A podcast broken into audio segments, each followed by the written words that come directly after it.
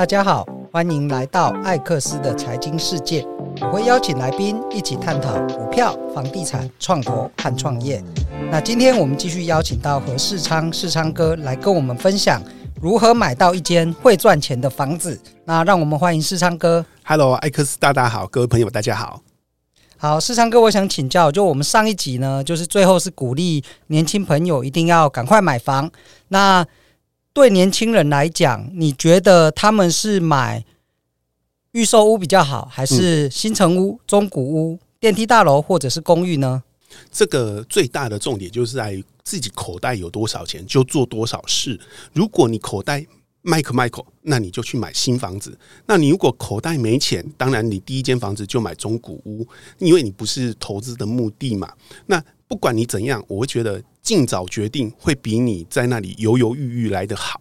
我刚在这个空闲时间，我跟艾克斯大大有讲到一个很早之前的故事。我二我二十几岁到三十几岁都当愤青嘛，那我那时候呢就非常的支持张金二老师，因因为我们在采访的时候采访过张金二老师很多次嘛。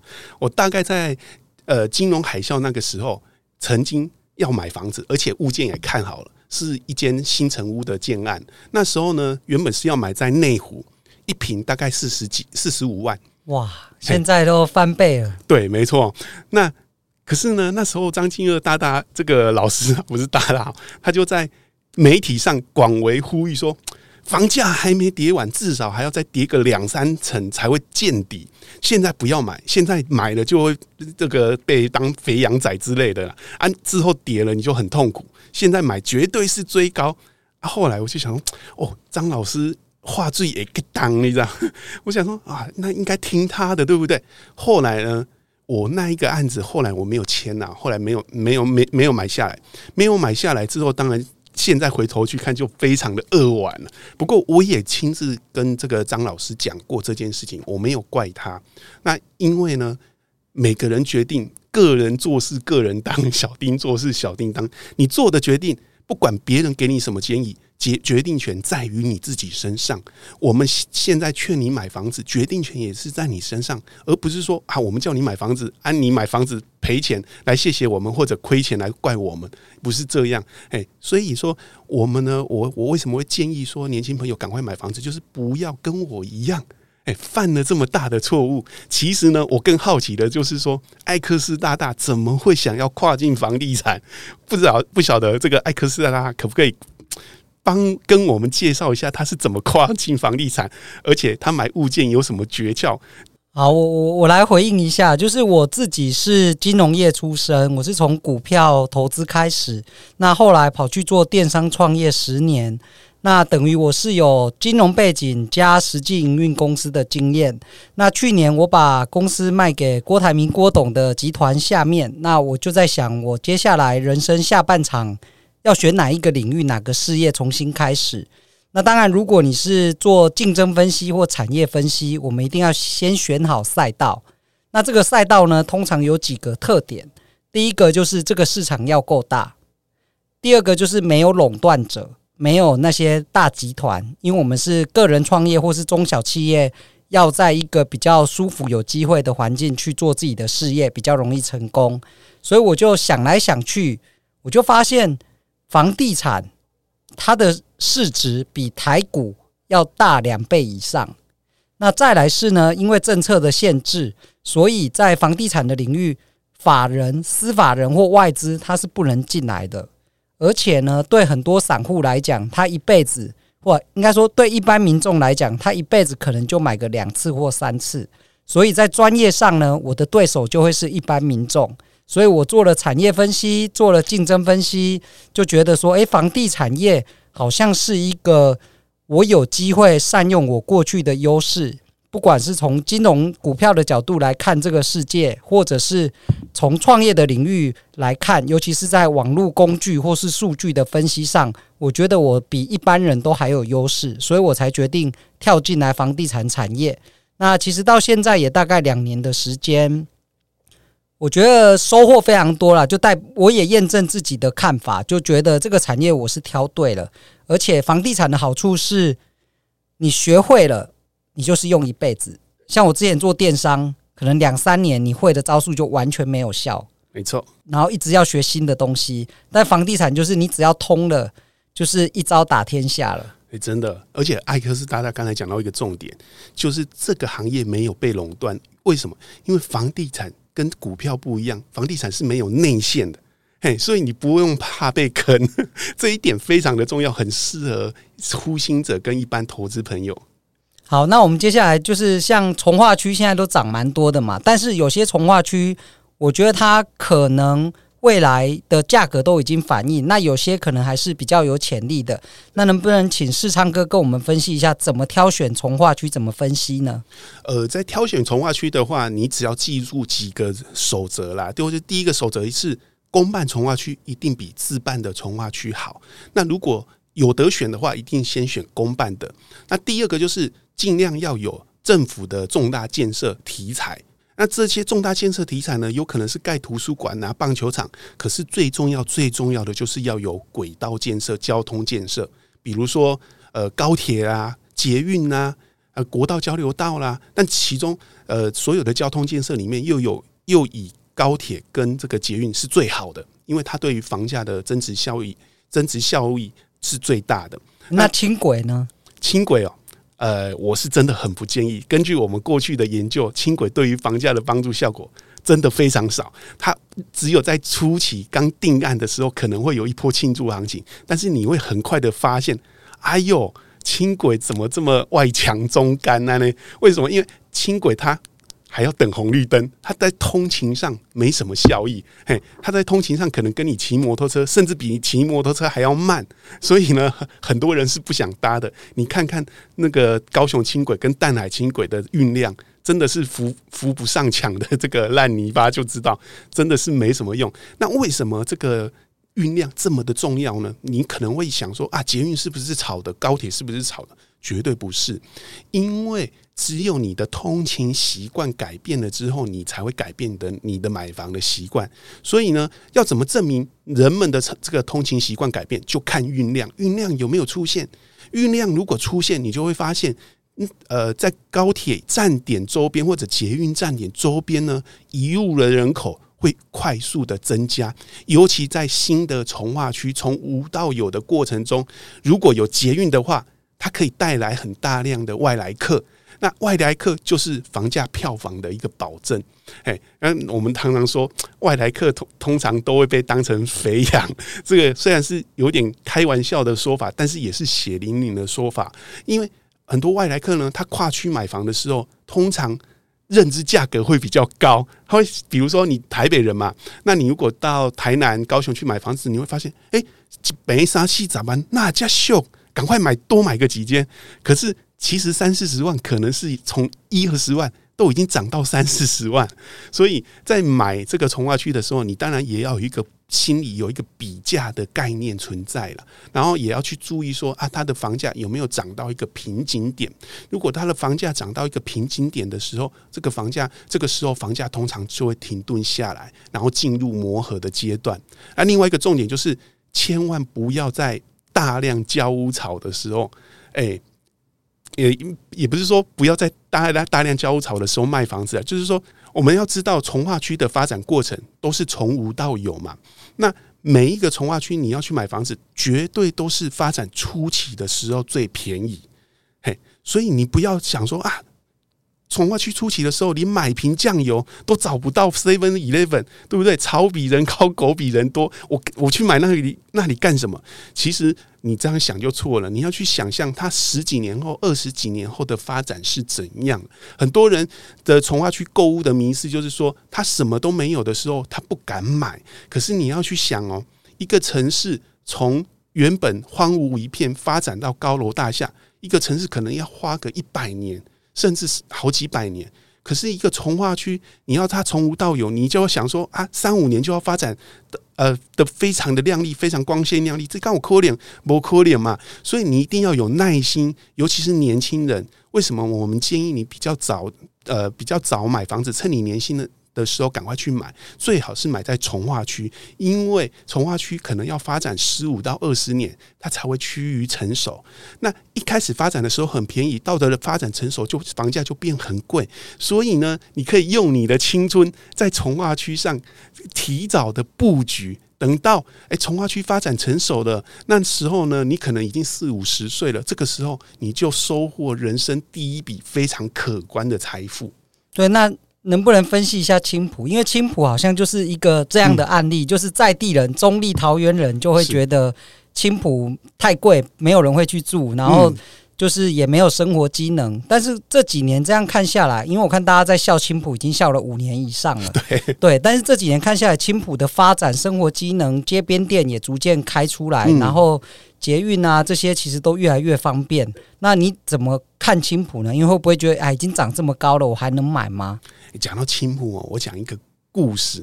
青浦大概在二零一六到二零一八的时候，那时候有大量的预售屋交屋嘛，那时候也是市场最不景气的时候。而呃，那时候交屋的时候，嗯、买购购物的原本承购的这个购物主，他的成交价大概都在三十万上下，其实已经算蛮高的。那那时候有一个奸商呢，在青浦有大量的推案，大概有三四个案子。那三四个案子，大概有两三个案子在那一段时间交屋，然后呢，就发生在交屋当天哦，屋主竟然跑到顶楼要跳楼。啊？为什么发生什么事啊？因为那时候青浦房价杀到二一平剩下二十出头万，甚至有的建案有成交价有出现十八、十九万。哇！现在一平的建造成本都都超过这个金额了。是啊，然后那个屋主他本身是个投资客，他买的很很多户，那一平呢至少赔十万块以上。那他两两三户至少就哇，那都赔不知道赔几百万，甚至上上千万，上千万，而且他买的平数又很大。那那时候呢，大家，呃，销售人员知道之后，就赶快冲上顶楼去苦劝他。哦，劝了一个小时，才好不容易才把他拉下来，哭哭啼啼的，然后。办理完签完字，他也没有去验屋啊什么，就哭哭啼啼的，然后送上计程车送送他回家。这一件事情让我感受非常的深。所以你民众那你在买房子的时候，不管是青浦还是什么从化区，你一定要知道，如果遇到大量交屋潮的时候，通常卖压会比较重一点，这个时候价格也许会出现下杀。可是你心里不用慌，因为这是一发从化区发展过必经的一个过程，所以你那时候呢，你只要你看，你只要撑过五六年，到现在已经变成四五十万了，对不对？所以历史都在不断的重演。那青浦呢？有的人会说啊，它房价可会不会已经涨到顶点？现在一平都至少四十万啊，贵的话都卖到五十几万。可是我不建议你们这样想，因为青浦呢，你不要用桃园的眼光看青浦。青浦，如果你把从呃整个高铁动线拉出来，高铁都高铁就好像放大版的捷运。那捷运呢？你每一个站点去比划，你把这个高铁站拉出来之后，每一个站点画出来，然后每一个站点的新建案价格你也把它写出来，你就会发现有一件事情非常的可怕。你看哦，台北火车站一平至少一百三十万以上，那到过了一站，到了新板特区板桥站。一平八十到一百万，而且都是中古屋哦。新板特区现在没有新建案，哎，那如果有新建案的话，一平应该是在百万元上下跑不掉。那到了从板桥到了青埔，一平剩下多少？四十到五十万，那就不到不到一半。那这样通勤时间是多久呢？通勤时间你其实非常的快了，不到半小时，绝对在半小时以内。而且你买月票的话还有打折，哎，正常的话应该是二十分钟就可以到了。那你会发现，哎，怎么才才跟板桥差一站，房价竟然腰斩？那这样的话，你就会发现很多台北人看到这一点嘛，他就大量的搬到青浦去住嘛，然后通勤靠着通勤上下班。最好笑的就是说，你在青浦，然后搭高铁上下班，还比市内从内湖开到中山区还要来得快。没错，你台北。到哪里都是半小时起跳，上下班时间可能还要一个小时，欸。哎，没错嘛，所以这个青浦的价值就在这里。那你会说啊，我青浦没跟上，现在买还来得来得及吗？其实现在它还在发展的初中期，因为青浦的那个从化面积很大，它需要发展的时间还很久，所以现在进去买四十几万，我觉得还蛮 OK 的，连我自己都有动心起念，想要到青浦去买。那如果假设说你觉得啊，这个我跟不上，我已经不想去跟了，还有没有下一个机会？是有的，像宜兰高铁站，也就是有机会，但是重点在于说，宜兰高铁站现在只是规划阶段，对，那应该要十几年以后才会出现。对，那如果假设真的政府编列预算，而且他把这些工程都发包之后，这个时候就是你率先进场的良好时机。对，就是说，如果你是以十年以上的。置产规划来讲，或许宜兰的高铁站是可以期待的，但是这个前提是你必须要等个十年以上啊。对，也就是证印证了我们一开始讲的，要用你的青春去换取增值的空间。对，那再来，政府其实在政策上也给了首购族或是年轻人很大的优惠，就是新青安的部分。那能不能请世昌哥来分析一下新青安对市场的影响？目前新青安对市场的影响看起来是对中古屋帮助最大的。那主要就是因为预售屋不能贷款嘛，只有中古屋可以贷款。那贷款了才可以去申请适用新青安房贷。那目前呢，其实全台湾到北都在封一个封一个东西，就是低总价的产品了，不管是。小平数的大楼，或者是低总价的公寓，这一种东西在市场上非常的抢手，而且很多地方都是卖，有些中介甚至说啊，卖到没有货可以卖，你可以看到市场有多热络。那新青安呢，因为它的贷款的上限从八百万拉到一千万，所以呢，现在市场上比较热卖的大部分都是一千五百万以下的这种房型。那如果是往中南部走呢，大概就在一千万上下是。大部分民众可以接受的一个总价带，那如果说呃中高总价的有没有机会受惠？坦白讲，受惠程度看起来不是很大，因为可以买得到、买得起四五千万的人，他不会为了这个蝇头小利去买房子，他本身就有钱了，只是他想不想买，而不是买不买得起的问题。对，好，那接下来就是想请教世昌哥啊，你怎么看？呃，就是像总统大选啊，或者是明年的景气，那跟房市之间会有什么联动关系呢？嗯，其实总统大选跟市场的关系是蛮大的，可是不是说啊哪一个人选上就一定会涨或者会跌，主要是跟这个总统候选人他未来有没有可能推出有利于房地产的政策。诶，我们看的就是这一点。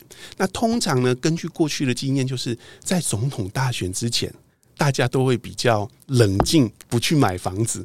可是今年有点不太一样，因为新青安的关系，大家在买房子。可是预售屋市场就相对比较冷一点。所以呢，现在如果你要比较有比较大的溢价空间，坦白讲哦，低总价的中古屋很难有溢价空间，除非你运气很好，遇到那种呃继承而来的那种房子，黑边笨呢，所以那种人就会很急的把房子卖掉，溢价空间会比较大。不然的话，现在。预售屋的溢价空间会相对比中古屋大一点。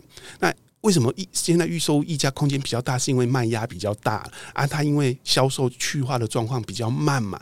啊，有的人会说啊，看起来好像还跌不够啊，我要等它跌多一点再买。但是这种问题就是像说，我们都在比如说台积电好了，台积电涨到六百块的时候，你都想说。如果它可以跌到四百多块，我就冲进去买，我就 all in。跌真的跌到四百多块，你敢买吗？通常不敢买。所以买房子呢，你真的不要想说啊，它跌了，我还要再等它，它再跌多一点。通常你这样想的时候，它有很快的就反弹上去。又没有便宜可以捡，所以呢，我们在买房子的建议上呢，我是建议你呃各位朋友说，如果你有需要有需求，就先买了。那如果你的口袋不足的话，其实你有很多金融工具可以让你的资金杠杆化。那这样的话，可以帮助你快速的买房子，尤其是年轻的首购族，你不要想说我一次呃第一次买房子就要去买两房买三房，我不这么建议的因原因是因为你。的薪资是赶不上房价上升的一个幅度的。你如果存到两房的头期款的时候，会发现要修哦，两房已经买不起了。所以你在存到一房套房的头期款的时候，就可以去买一房套房了。可是有一个重点，除非你们那一你居住的那个县市没有一房型的市场。有些是有些地方是没有一房型市场，可是大部分的都会圈里面都有这个市场。那你买一房的话呢，你只要买在十五平以上，贷款也不成问题。这样子的话会比较保险。那接下来你会发现，你买了一房之后，你要嗯慢慢的还贷款，你就慢慢的培养出那个财务的纪律。你会有一个感觉，大概呃每一个月还多少钱是你可以 hold 得住的。啊，即使说还不出来，很神奇哦。我们为了还房贷，你会拼命的去把那个钱给挤出来。等到你还一阵子，适应了这个生活之后，换两房，再换三房，就是把原本的一房卖掉换两房，再接下来再如法炮制把两房卖掉再换三房，这个速度就会变得非常的快，会远远比你单纯存两呃三房的头期款，再一次性跳到三房，这个速度会来得更快一些。对，这边我要分享我自己的经验，就是我最近也在回想以前自己的一些财务决策，那我就发现说，就年轻时候就觉得要开好车，我就买了 B N W 三二零，然后过几年五年了，又换一台 B N W 五二零。那如果我当时候在十年前把买车的钱拿去买房，我现在就多好几台车出来了。没错，我也很后悔。对，因为车子是你一开它就先先贬值二十趴，然后每年的折旧这样持续的下降。但你如果我那时候买房，它是每年在慢慢的增值，而且现在政府有新青安那个宽限期呢，是从三年拉高到五年。你在前五年里面呢，你只要还利息就好，不用还本金。而且前三年的利率呢，是政府有补贴，是降到一点七七五 percent，是市场上现在可以说是最低价的一个价格。那我自己有算过一个数字啊，就是如果你买一千万的房子跟租一千万左右价格的房子，你付出去的利息其实是比你租金还要低的。也就是说，在新青安这个价格带以及优惠之下，绝对是买会比。租还划算，因为利息是小于租金，而且你持有五年的宽限期之后，可第一个房价可能会再增值，第二个就算没有增值，就也可以利用上一集世昌哥讲的无限转贷大法，就是我可以再透过跟不同的银行再去询问，说我能不能跟你重新来一个新的房贷，那我再持续使用可能两年或三年的宽限期，让我的现金流的压力不会那么大。对，那很多呃朋友有个迷思，就是说啊。呃，我这个房贷三十年期、四十年期的压力会不会太大？总利息成本太高了。其实你不用想这个，最重要的就是你把房子保住。因为呢，你贷了三十年、四十年，不代表说啊，你一定要还到三十年、四十年。你有钱就可以清偿。而且呢，如果是只还利息的话，可以快速扩张你的这个财务杠杆的一个比例。你可以很快的买两房。那另外就是说，另外一个就是租房好还是买房好？坦白。讲，虽然说我们都说两个都好了，就看你的这个个人的条件，但是依我来讲，我会建议还是买房比较好。虽然说你租房同样每一个月花的租金可能可以，比如说你三四三一一个月三四万，可以能可能可能可以租到一千五两千万的房子，但是这些租金呢，你租了十年二十年都是房东的，嘿，啊，你买房子呢，苦过去之后。这些房价，房子是你的，而且房价还增值了，所以最后呢，你把房子卖掉，会发现你绝对会比租房子还要划算的。对，我觉得这个就是大家真的要补充专业的知识，然后把现金流啊、财务数字这些数字都要认真的把它算清楚。那这样不管你做什么样的财务决策，我觉得对你都是会非常有帮助的。好，那我们今天就非常谢谢世昌哥带来这么多精彩的分享。那如果大家有什么问题呢，都可以上我们两个的粉丝团来发问，那我们都会回复你。那今天就到这边，谢谢世昌哥，谢谢，大家，拜拜。拜拜。